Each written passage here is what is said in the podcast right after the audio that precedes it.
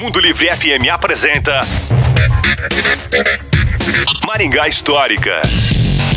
E aí pessoal, tudo bem? Aqui quem fala é o Miguel Fernando do Maringá Histórica. Criado por Divino Bortolotto, o protótipo do semáforo de ciclo visual foi instalado na rua Gilberto Carvalho, esquina com a travessa Júlio de Mesquita Filho, em janeiro de 1976.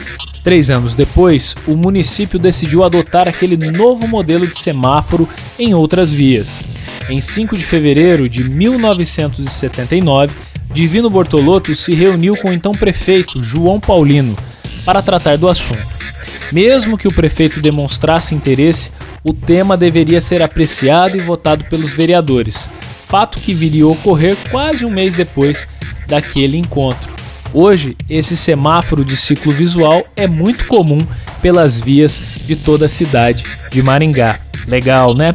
Se você gostou dessa e quer saber mais sobre outras histórias, nos procure nas redes sociais. Maringá Histórica, a história em tudo que vemos. Este programa conta com o patrocínio da Unicesumar. Você ouviu Maringá Histórica com Miguel Fernando.